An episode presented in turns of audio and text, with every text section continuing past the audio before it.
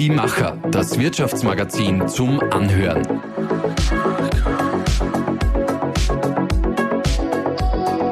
Und hier ist dein Host Susanna Winkelhofer. Vorweg muss ich heute mal ein Geständnis machen. Ich habe nämlich eine Sucht.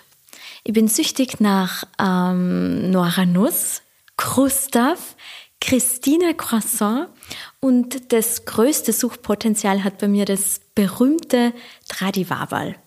Zu meiner Verteidigung, ich kann gar nichts dafür, denn dahinter stecken zwei Gründer, die mit ihrem Firmennamen Brotsüchtig es ja wohl genau darauf angelegt haben. Eigentlich kommen die beiden aus einer ganz anderen Branche, aus der IT-Branche und aus dem Projektmanagement.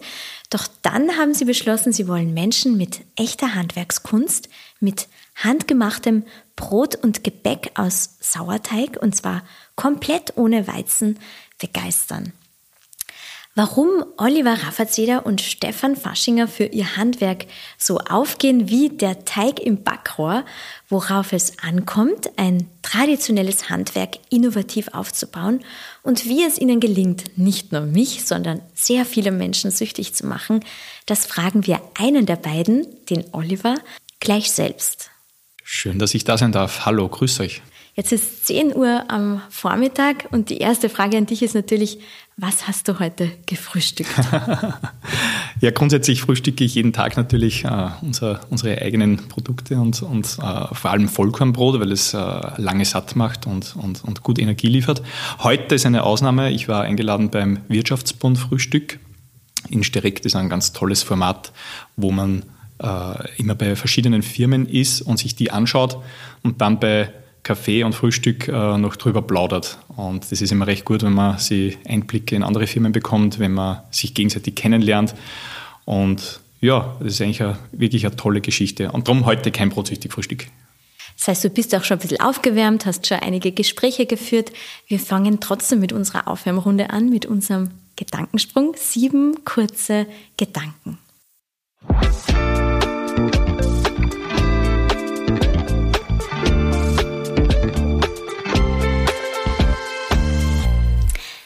Darüber reden wir, also ich meine jetzt mit wir, dich und den Stefan vor allem gerade häufig. Über das Weltgeschehen. Neben Brot bin ich süchtig nach meiner Familie.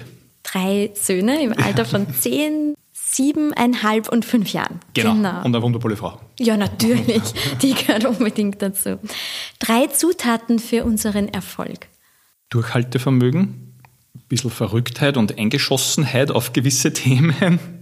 Ja, und ja, schon wieder der erste Punkt, also diese Persistenz, glaube ich, dass man einfach Dinge durchzieht und fertig macht. Das ist, glaube ich, so rückblickend jetzt gesehen, äh, eine der, der wichtigsten Eigenschaften gewesen, die uns verholfen hat.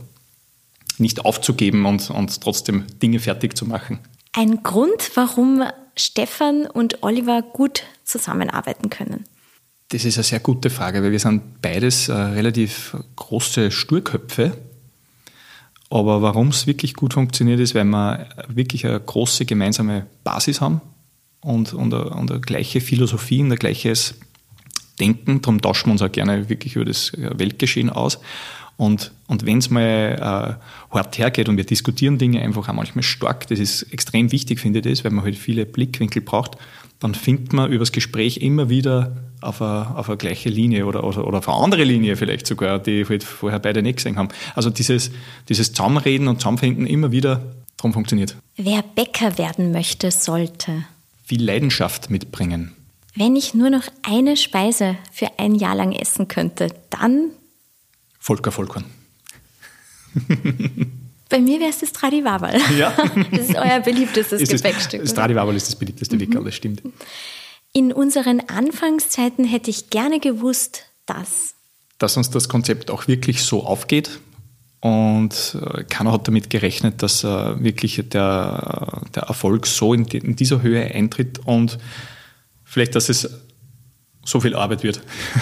Weil man, man beginnt manche Dinge in der Hoffnung, dass es doch leichter ist, aber genau, jeder, der schon mal ein Studium begonnen hat oder, oder, oder sei es da in der Arbeit, äh, wenn man mal drinnen ist, dann muss man nicht.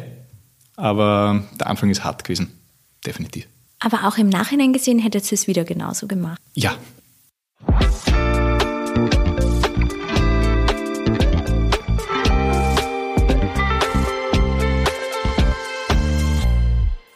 Jetzt haben eigentlich zum Beispiel den, die Eltern vom Stefan ihn zum Studieren geschickt, damit er nicht so wie Sie jahrelang einen Bäckereibetrieb äh, führt. Und auch du kommst aus einem ganz anderen Bereich. Wäre es denn nicht eigentlich in einer anderen Branche, zum Beispiel in der IT-Branche, viel einfacher, wirtschaftlich erfolgreich zu sein? Ob es einfacher ist, würde ich, würde ich nicht sagen. Ähm, jede Branche bringt die Ups und Downs mit und jede Branche hat andere Herausforderungen. Also es, es, es gäbe sicher einen, einen, hätte sicher einen anderen Weg gegeben. Und ich habe mich ganz bewusst für diesen entschieden. Das war eine, eine Möglichkeit. Die Schwiegereltern haben den Betrieb beendet. Wir haben das alle mitbekommen natürlich in der Familie. Bin damals mit meiner Frau zusammengekommen. Und dann ist die Bäckerei anderthalb Jahre stillgestanden und wir haben sich die Frage gestellt, äh, schaut um das, schaut um das Handwerk, wollen wir das nicht irgendwie in irgendeiner Form wieder beleben?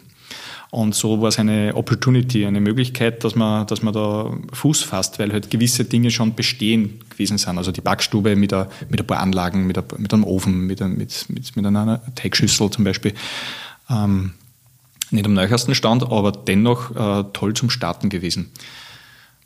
Ja, natürlich, es gibt wahrscheinlich immer leichtere und, und weniger leichtere Wege, aber man muss sich selber irgendwie durchfinden und, äh, und glücklich werden. Und für mich war das genau der Weg und, und das passt also. Das heißt, ähm, Stefan und du, ihr seid verschwägert.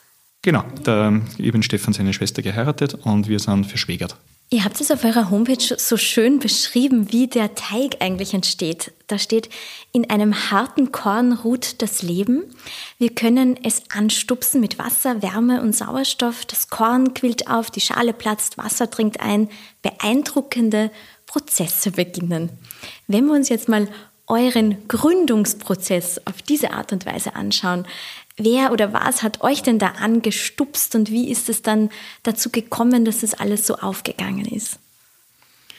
Also ich habe eines Abends, wie ich äh, von meiner Arbeit nach Hause gefahren bin, den Stefan angerufen und gesagt, hey Stefan, wollen wir uns nicht kontinuierlich treffen? Ich, ich mag mich selbstständig machen. Da wusstest du aber noch nicht, in welcher Form. Ja, wir haben uns dann, genau, wir wussten noch nicht, in welcher Form und der Stefan und ich haben sich dann wirklich regelmäßig getroffen und und haben Bücher verschlungen und drüber gesprochen und drüber geredet und, und Brainstorming gemacht. Und das hat wirklich, glaube ich, ein halbes, dreiviertel Jahr gedauert. Und wir sind immer wieder witzigerweise auf das Lebensmittel, auf die Lebensmittelbranche gekommen. Also im Endeffekt ist ein Bioladen rausgekommen in St. Georgen an der Gusen. Genau, da haben wir einen richtig schönen Schinken geschrieben für eben für uns, nicht für die Bank, sondern auch für uns, um unsere eigenen Gedanken zu sortieren, also einen Businessplan. Und wie wir den so geschrieben gehabt haben und unsere Gedanken dadurch sortiert gewesen waren, sind wir drauf gekommen, dass wir es eigentlich gar nicht machen wollen. Also da hat das Ganze dann zum Laufen begonnen, dass wir runtergegangen sind in die Kellerbackstube von den Schwiegereltern. Nur vorweg, warum ja. seid ihr drauf gekommen, dass ihr diesen Bioladen nicht machen wollt? Ähm, es war irgendwie, es, es kann ich das gar nicht ähm, analytisch beantworten, aber es war ein Bauchgefühl, dass wir mit dem wahrscheinlich nicht glücklich werden würden. Also wir haben sich die Location angeschaut, wir waren bei der, bei der Bank, haben schon Verhandlungen geführt. Also das war relativ fortgeschritten, das Thema. Aber wie wir dann so in uns gegangen sind, haben wir sich gedacht, ähm, das ist nicht unseres. Genauso wie es nicht unseres ist, dass man zum Beispiel, wir sind keine Gastronomen, weil immer wieder Menschen fragen, ob wir nicht äh, Suppen, Salate oder, oder, ähnliches bei uns in den Shops anbieten wollen. Und wir sind, wir dürfen uns ein Anliegen. Wir müssen das machen, was uns wirklich taugt und wo, wo eben eine intrinsische Motivation da ist. Aber wir haben uns dann im Endeffekt nicht im Bioladen gesehen. Genau. Wenngleich ja ein Bioladen extrem wichtig ist, weil wir beliefern ja auch welche. Und ihr verwendet ja auch nur biologische Rohstoffe. Wir sind eine reine Biobäckerei, mhm. genau. Mhm. Und wann war dann für euch klar, das Konzept ist jetzt so gut, das, das kann aufgehen? Genau, wir haben uns dann eben äh, ganz stark vorbereitet. Das hat auch, hat auch so äh, ausgeschaut, dass wir um vier in der Früh haben wir den Teig gemischt oder die Keimlinge angesetzt, sind dann in die Arbeit gegangen um 8, 9, genau, haben dann um 5 oder um vier, fünf Uhr Nachmittag sind wir wieder in die Bäckerei, haben fertig gebacken. Also genau, nebenbei haben wir einen Businessplan geschrieben, haben uns, haben uns selber vorbereitet drauf. Also wir haben uns schon sehr gut vorbereitet drauf, weil wir wollten nicht blind irgendwie durchstarten. Und wie wir dann gefühlt haben, das wird passert, da haben wir dann, äh, haben wir dann im März, war das, genau, haben wir dann gekündigt. Und war das für euch von Anfang an klar, wie ihr da die Aufgaben aufteilt? Es ist der Stefan ja quasi schon in einer Bäckerfamilie groß geworden. War der eher immer für das Handwerk selbst auch zuständig oder wie habt sich das aufgeteilt? Am Anfang waren wir ja nur der Stefan und ich und der Schwiegervater, der sich damals eben verletzt hat und dann auch ein Mitgrund war, die Bäckerei äh, zu schließen. Ähm, der hat uns dann in der Zwischenzeit ist er genesen und hat uns dann tatkräftig 20 Stunden unterstützt am Anfang. Und am Anfang gibt es einfach so viele Aufgaben zu machen, extrem viel. Da macht jeder alles. Und das muss auch jeder alles machen, weil man braucht nur einen Tag irgendwas anderes sein, muss der andere zum Beispiel das Ausliefern machen oder das Verkaufen oder und ähm, die Tage waren, waren elendslange am Anfang. Wir haben 14, 15, teilweise auch 16 Stunden gearbeitet am Tag. Man muss sich vorstellen, einer von uns hat in der, in der Nacht angefangen zum, zum Backen dann der zweite ist dann ein paar Stunden später dazugestoßen. Derjenige, der dazugestoßen ist, ist dann als erstes verkaufen gegangen in die Herrenstraßen, hat den Shop aufgesperrt. Der andere hat sich dazwischen hat nur, hat nur ausgeliefert, dann auch niedergelegt. Und danach war die Ablöse im Shop. Und der andere ist heimgefahren und der andere hat Schlussdienst gemacht. Also es war, es war eigentlich Wahnsinn. Und das Schlimme ist am Anfang, man hat noch keine Prozesse, auf die man sich verlassen kann. Man weiß auch nicht, welche Handgriffe, noch nichts automatisiert. Ähm, sind wir halb, halb acht, dreiviertel acht aus dem Shop rausgekommen bei sexy Ladenschluss. Das ist jetzt ganz, ganz anders. Da gibt es Struktur, da weiß man, wo man hingreift, man weiß, wann man zum, zum, zum Zusammenrahmen anfangen muss. Genau, das ist das Schöne, wenn man daran arbeitet, ähm, dass man die Firma besser macht. Und das war mein großes Ziel auch immer und auch in Stefan sein, wir müssen die Firma jeden Tag um eine Spur besser machen. Und dann geht es automatisch viel leichter. Das ist auch eingetreten. Ihr hättet euch es aber auch ein bisschen einfacher machen können und so backen wie andere Bäcker mit Weizen. Aber für euch war ja von Anfang an klar, in eurer Backstube wird es kein Weizenkörnchen geben. War das von, also war das von Anfang an klar oder ist, hat ja. sich das erst entwickelt? Also der Weizen ist jetzt nicht, darf man jetzt per se nicht ganz verteufeln. Er ist jetzt nicht so schlecht, wie, wie, wie manche ähm, Magazine auch darüber schreiben. Es ist, ähm, er ernährt da immerhin einen Großteil der Erde und man merkt das heißt, dass im Ukraine-Krieg, dass ähm, wenn der fehlt, dann geht es richtig für Menschen schlecht auf der Welt. Ähm, warum uns wir für Dinkel entschieden haben, ist, erstens ist er ist er von der, von der Nussigkeit, dieser nussige oder dieser vollmundige Geschmack, der war uns extrem wichtig. Wir haben, wir haben Verkostungen gemacht, wir haben äh, Testungen gemacht und uns hat das einfach sofort richtig taugt. Ähm, dieser, dieser bessere Geschmack einfach. Was halt damit einhergeht, ist, dass er schlechter verarbeitbar ist. Das heißt, unsere Semmel, unsere Flässerl, die haben ausgeschaut, Katastrophe, wie wenn irgendein Panzer drüber gefahren wäre. Und unverkaufbar am Anfang. Aber wir haben dann immer mehr Wissen dadurch erlangt. Und weil wir halt einen hohen Standard wollten und gesagt haben, bei uns kommen auch keine Backmischungen rein, die vieles von dem natürlich ausgleichen könnten, haben wir das Leben nur mal schwerer gemacht. Also wir sind Meister im Schwermachen und nicht im Leichtmachen. Ähm, das ist eigentlich diese, diese Grundentscheidung gewesen. Mittlerweile können wir recht gut damit umgehen. Das funktioniert und die Kunden schätzen das auch, weil man halt bei uns in eine Semmel einbeißt, die halt bissfest ist, und halt auch dichter, aber dafür auch Gewicht hat und eine Sättigung. Und kein Luftgepäck. Wir verkaufen eben kein Luftgepäck, sage ich immer. Genau. Ich habe ja schon meine Sucht angesprochen. Und jetzt könnte man sagen, na ja, ich komme fast jeden Tag zu euch, weil die Filiale direkt ums Eck ist, wo ich wohne. Aber da sind auch noch ganz viele andere Bäcker und trotzdem komme ich meistens zu euch, das muss ich jetzt so ehrlich sagen. Und es ist auch gerade äh, vor kurzem wieder ganz ein neuer dazugekommen, auch im sehr hochwertigen Segment am Hauptplatz, Josef Brot. Habt ihr das gespürt oder wie, wie ist es für euch, wenn da auf einmal so ein weiterer, sehr qualitätsvoller Bäcker ums Eck ist? Also ich freue mich sehr, wenn äh, qualitative Bäcker am Markt erscheinen, weil das Bäckersterben, was ja voll im Gang war und, und teilweise auch noch ein bisschen ist, äh, sehr tragisch genug. Ähm, ich freue mich über Josef extrem, weil er einfach wirklich das Thema Handwerk wieder in den Mittelpunkt drückt. Alle Menschen sich, die von ihrem Herrn wieder sich beschäftigen mit dem Thema oder es halt kurz aufpoppt und sie dann denken, hey, vielleicht kaufe ich mein Brot wirklich beim Handwerksbäcker. Und der Josef verfolgt eine ähnliche Philosophie wie wir, das Handwerk wieder einfach ins Zentrum zu rücken, den Menschen und, und dem Brot und dem, und dem Teig wieder den Wert zu geben. Und das finde ich extrem gut. Also ich freue mich. Aber das heißt, die Zielgruppe ist groß genug, auch hier im Raum Linz, dass es genügend Menschen gibt, die sowohl dort als auch dorthin gehen, weil auch beim Josefbrot gehen die Leute aus und ein, man merkt auch dort, dass der, der, der, die Nachfrage groß ist. Also ich glaube, dass, der, dass der, der Kuchen groß genug ist, sage ich jetzt einfach mal. Ähm, das ist äh, natürlich, die Supermärkte nehmen da extrem viel natürlich äh, nicht weg, aber, aber natürlich äh, decken die viel ab, weil halt dieses One-Stop-Prinzip vielen Menschen natürlich zirkt. Äh, bis am Abend in der Arbeit, dann möchte ich nicht nur zum Fleischer, zum Bäcker und, und, und zum Gemüsehändler fahren, sondern äh, bei einem, bei einem einfach halten und aussteigen, weil eh da wahrscheinlich das Abendprogramm mit oder ohne Kindern schon wieder umfangreich ist und man sich nicht aufhalten will. Aber grundsätzlich glaube ich, dass man trotzdem mit Qualität punkten kann und die Leute trotzdem noch motivieren kann, dass man vielleicht einen extra Halt oder den extra Umweg in die Herrenstraßen oder Hauptstraßen macht und, und, und zu uns kommt. Mhm. Genau. Du hast das Bewusstsein angesprochen, dass man sich wirklich ein, ein echtes Handwerksstück quasi kauft, anstelle von einem industriell hergestellten Gebäckstück. Aber wer in der Zielgruppe oder wer hat denn dieses Bewusstsein? Beginnt es ab einem bestimmten Alter, ab einem bestimmten Einkommen? Also ich, wir sind der Meinung und wir werden das jetzt da dieses Jahr noch besser erforschen mit Umfragen, dass man, aber unsere Kunden kennen wir natürlich auch großteils am besten selber, ähm, denke ich, dass unsere Zielgruppe so bei 25 bis 30 beginnt, dann so ansteigt für Normalverteilung und dann mit bis, bis ins hohe Alter geht.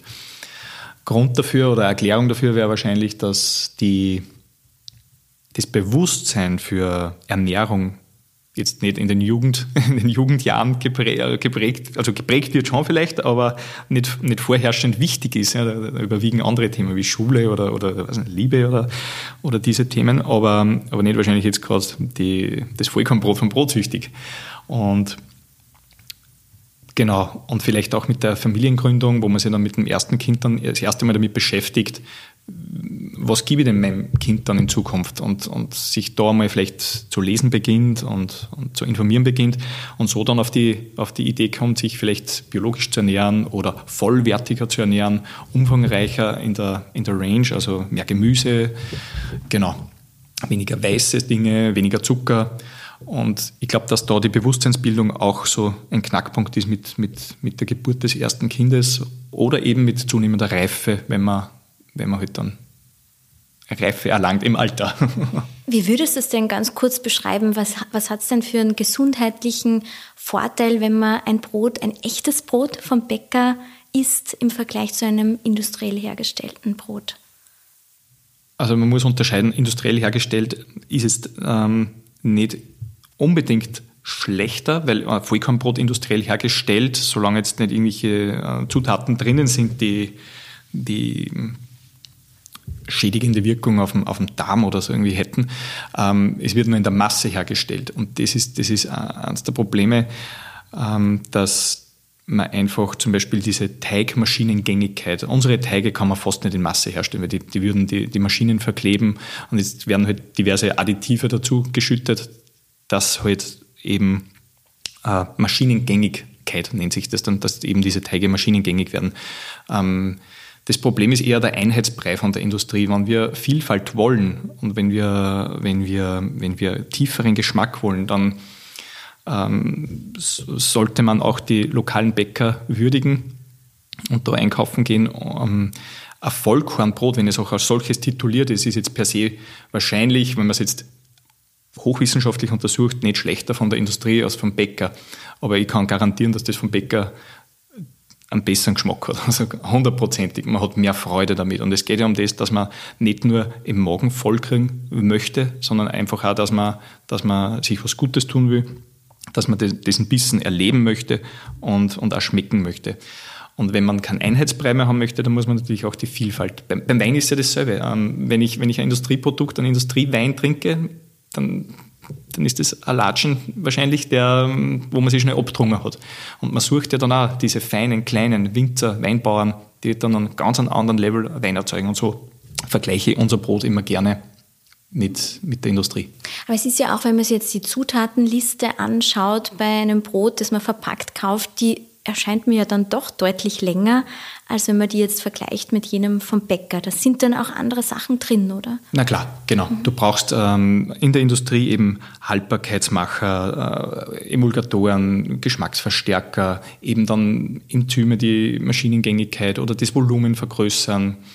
Krapfen aus der Industrie zum Beispiel kann man, kann man um 20, 30 Cent könnten, bekommen wir angeboten als Bäckerei, könnte man bestellen aus den Niederlanden.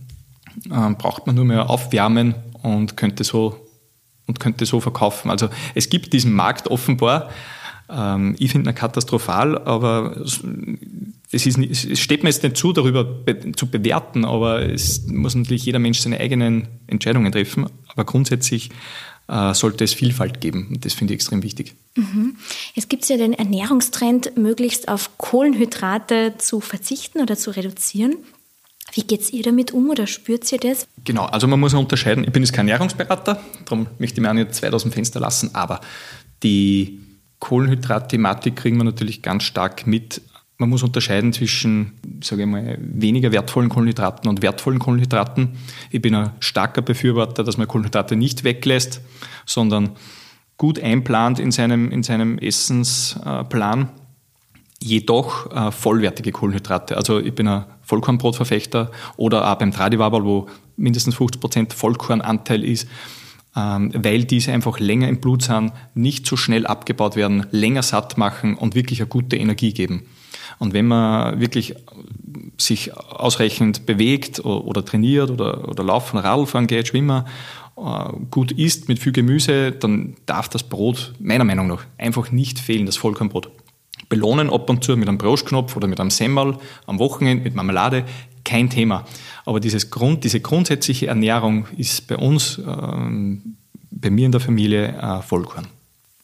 Habt ihr da auch, um auf solche Trends einzugehen, innovative Produktideen? Also es gibt ja auch schon Köche, die sagen, sie wollen jetzt zeigen, dass man auch ohne Sag mal jetzt einmal, sag mal Gluten oder Gluten auch gut kochen kann? Wir sagen auch beides. Okay. Da braucht man wahrscheinlich wirklich einmal, der uns gut. da aufklärt. Aber beschäftigt euch auch damit, dass es da Alternativen gibt? Mhm. Das eine sind die Trends, äh, da sind wir eher, sage ich mal, zögerlicher, dass wir nicht auf jeden Trend aufspringen, weil zum Beispiel vor kurzem war ähm, dieser Chiasamen-Trend. Mhm. Genau. Mhm. Und da haben dann einige Bäcker gleich wieder Chiasamenbrot und so gemacht. Und wir denken sich dann einfach, aus dem Müllviertel haben wir unseren Leinsamen. Da sind wir ja recht restriktiv, was unsere Rohstoffe anbelangt. Da kommt bei uns nicht eben der Lieferant und, und liefert einfach alles, der Großlieferant, sondern wir haben Verträge mit, mit ganz vielen kleinen Bauern. Und da sage ich, der Leinsamen aus dem Müllviertel, bei uns mindestens so hochwertig wie der Chiasamen aus China und der offenbar selbst der Biozertifizierte mit richtig viel Pestiziden belastet ist, was jetzt alles aufkommt, denke ich mir, warum braucht man diese Trends? Ja, natürlich, der Mensch braucht immer Abwechslung. Und so schauen wir halt, dass wir mit einem wechselnden Sortiment bei uns Abwechslung reinbringen. Aber wir wollen dieser Linie, dieser regionalen Linie eigentlich treu bleiben, weil wir haben diese ganzen Dinge, diese guten, so nah. Warum braucht man, braucht man, dann, diesen, braucht man dann diese anderen Chiasamen oder, oder, anderen Dinge?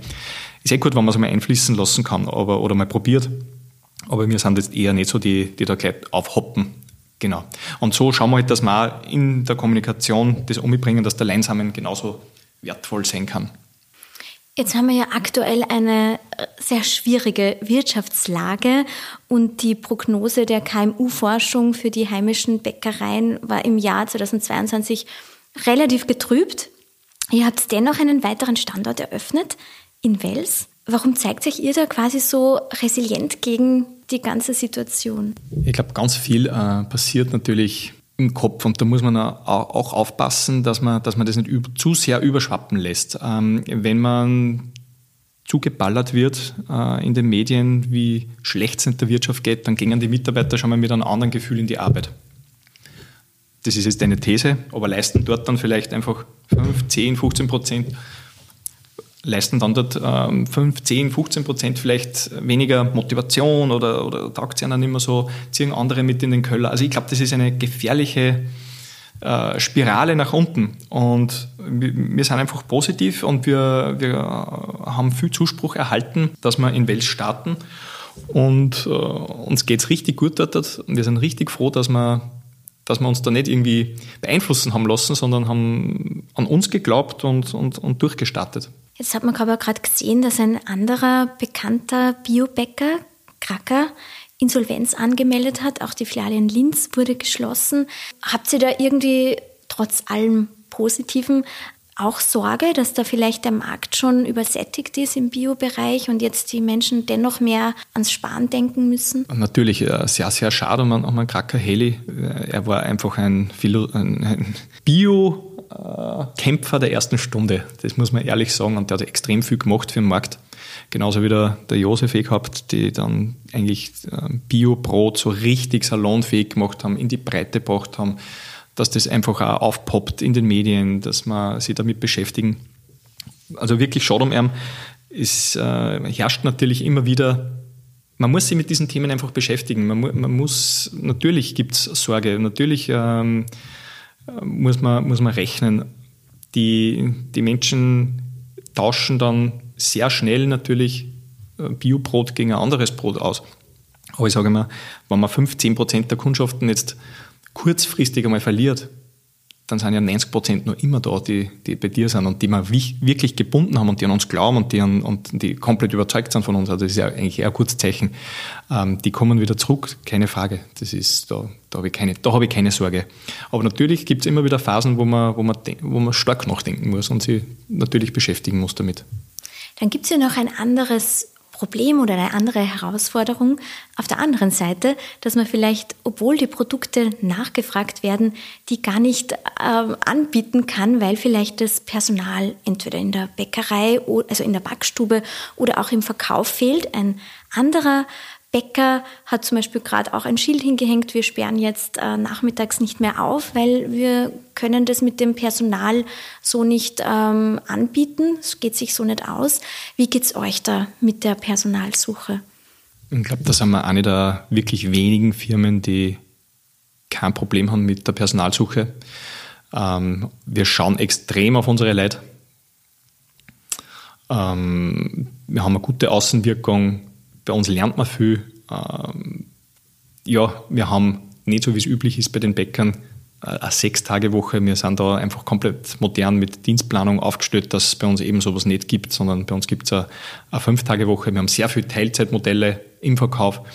Also man muss sich, die, ein, die eine Seite ist natürlich der Arbeitsmarkt, der wirklich gerade massiv im Umbruch ist, das, das stimmt, ich wieder vollkommen recht. Das ist eine Herausforderung.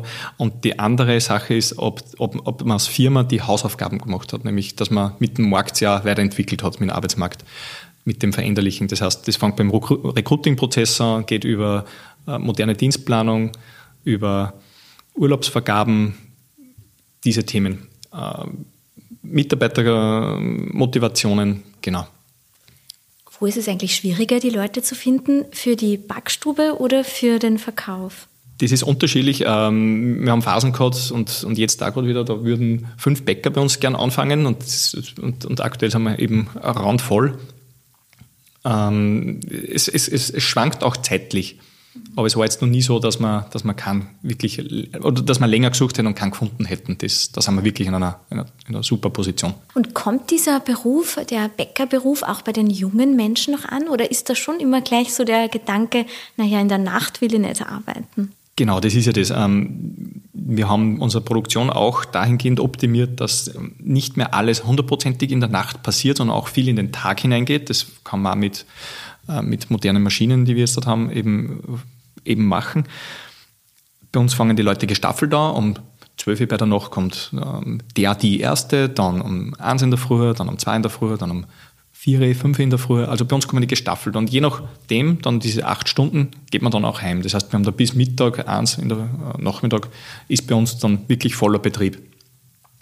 Und somit ist dieses typische Bäcker, äh, Bäckersein eigentlich nicht mehr hundertprozentig geprägt vom reinen 12 bis 8 in der Früh arbeiten, sondern kann einmal 4 in der Früh bis ähm, 2 Nachmittag hassen. Mhm. Genau.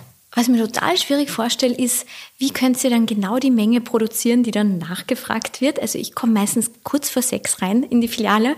Manchmal ist es leergeräumt, aber ich finde mir immer irgendwas. Manchmal sind noch mehr Sachen da. Was passiert mit den Dingen, die übrig bleiben und wie könnt ihr das wirklich gut einschätzen, dass es sich, glaube ich, meistens doch relativ gut ausgeht? Ja, da damals hier sehr schwer. Das ist, das ist wirklich, wenn man gerade in einem frischen Bereich ist, wo uns, unser Produkt, muss man sich vorstellen, ist am nächsten Tag nicht mehr verkaufsfähig. Also natürlich mit 50 Prozent, oder es gibt jetzt da mehrere Startups in Wien, ähm, wo, wo dann am nächsten Tag Brot verkauft wird. Unser Anspruch ist eben, frisches Brot zu verkaufen. Unser altes Brot, was überbleibt, und wir schauen natürlich, dass es sehr wenig ist, kommt am nächsten Tag zum Sozialmarkt. Das schenken wir denen und zur OE Tafel in Wels das ist uns extrem wichtig. Aber man, man ist, es ist ein zweischneidiges Schwert. Man ist da wirklich äh, auf der einen Seite, wenn zu wenig da ist, kommt man um halb sechs rein in den Shop und man findet dann sein geliebtes Produkt nicht. Dann ist man, das schaut man sich drei, vier Mal an, dann ist man sauer. Und wenn zu viel da ist, dann bleibt äh, viel zu viel über. Und somit, und nachdem wir mit sehr hochwertigen Rohstoffen arbeiten, die sind jetzt nicht auch nicht günstig im Einkauf, ähm, ist natürlich ähm, blöd, wenn viel überbleibt. Ähm, das ist natürlich immer dieses, dieser Trade-off. Und ja, wir beschäftigen uns viel mit Planung, wie sind die vorigen Wochen gewesen, wie ist das Wetter an diesem Tag und so tasten wir uns genau an. Das heißt, wenn das Wetter schön ist, wird besser verkauft? Wenn es schön ist, wird, wird, wird besser verkauft. Wenn es zu schön ist, sind die Leute äh, aber anders. okay. Und wenn es regnet, dann ist es natürlich weniger. Habt ihr geplant, auch in anderen Bundesländern zu einem der beliebtesten Bäcker zu werden? Nein, ist nicht geplant. Warum gerade nur Oberösterreich? Ähm, wir, Oder warum wir, überhaupt Österreich? Wir haben uns überhaupt nicht vorgestellt, dass wir generell einmal vier Filialen haben werden. Also wahrscheinlich muss das, äh, die Idee sowieso zuerst einmal reifen.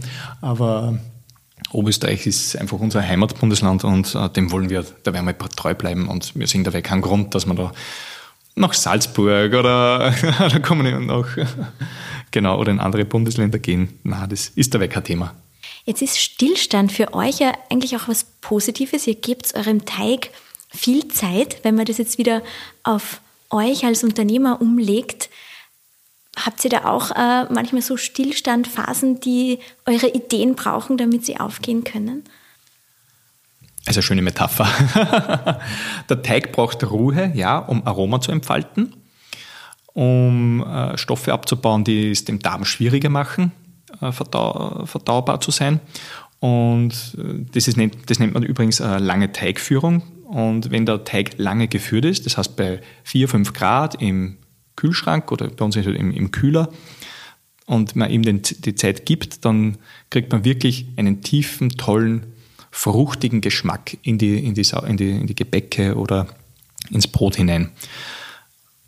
Und genauso brauchen wir auch unsere Ruhe manchmal, die wir sie leider zu wenig oft nehmen, dass unsere Ideen reifen. Vollkommen richtig. Ähm, drum haben wir heuer gesagt, dass nach sieben Jahren starkem Wachstum dass wir einmal einen Gang zurückschalten, das haben wir Wels noch gebaut letztes Jahr, dass wir einen Gang zurückschalten und einmal in uns gängen, wie wollen wir die Firma ausrichten und äh, wieder mal weiter, genau, und dann kann wieder Neues entstehen. Das heißt, ich muss Sie erst danach fragen, ob ein anderes Bundesland geplant ist. da frage ich die dann noch einmal. Ähm, jetzt braucht ihr für eure Brote vor allem drei Dinge: Mehl, Wasser und Salz. Wenn du jetzt, äh, wenn ich dich jetzt frage, was braucht denn für, was braucht ihr für eure Zukunft für Zutaten, damit eure weiteren Ziele, Pläne gut aufgehen?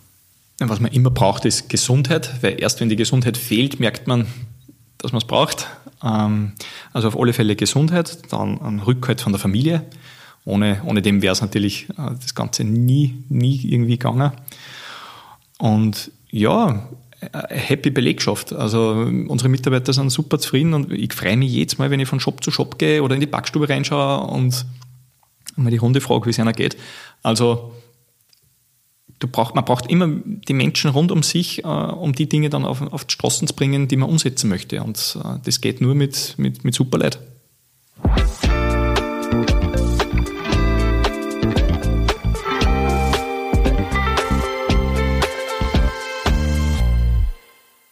Dann kommen wir schon zum Schluss zu unserem Begriff umschreiben, so wie bei Activity. Ich bitte, dass du jetzt einfach einen von diesen vielen rausziehst und den dann, ohne ihn zu nennen, umschreibst. Die Lösung gibt es dann auf Instagram und auf unserer Website. Also es beschreibt wahrscheinlich den typischen Österreicher, ohne jetzt die Österreicher beschimpfen zu wollen, aber na, ähm, man kennt das als typischer Österreicher vielleicht auch noch mehr im Wiener Raum. Ah, deshalb ähm, keine Filiale in Wien, oder? Ja. Nein, Wien, Wien funktioniert, glaube ich, super mit, mit Josef und, und Öfferl und, und ist genau, die machen das gut. Mhm. Ähm, genau zum Begriff ähm, dieses Sudan, darf ich sagen, oder? Mhm, das kennen wir. Sudan, ähm, Raunzen, ja, jemanden, wo man, wo man einfach vielleicht jemanden findet, an dem man sich wendet und dann einmal richtig deponiert, was einem so stört und, und sudert und Genau. Brauchst du das auch manchmal oder bist du immer so gut drauf? Ich kenne die nur so. Aber gibt es auch den manchmal äh, schlecht gelaunten Oliver, der dann genau das braucht, das, den Begriff, der auf deinem Zettel steht? Ja, den gibt es natürlich auch, weil das war gelogen. Ich, ich, bin, ich, bin, ich bin sehr oft gut drauf. Also das, das, das stimmt sicher. Aber natürlich braucht man, glaube ich, immer wieder mal ein paar Leute rund um sich, äh, dem man sich anvertrauen kann und dann, wo man einfach einmal äh, sudern kann. Vielen Dank, Oliver, fürs Nicht-Sudern heute und fürs Mutmachen für alle, die auch eine Idee haben, wie sie ein, ein ähm, traditionelles Handwerk wieder neu und innovativ beleben können. Danke, Oliver. Danke fürs nette Gespräch.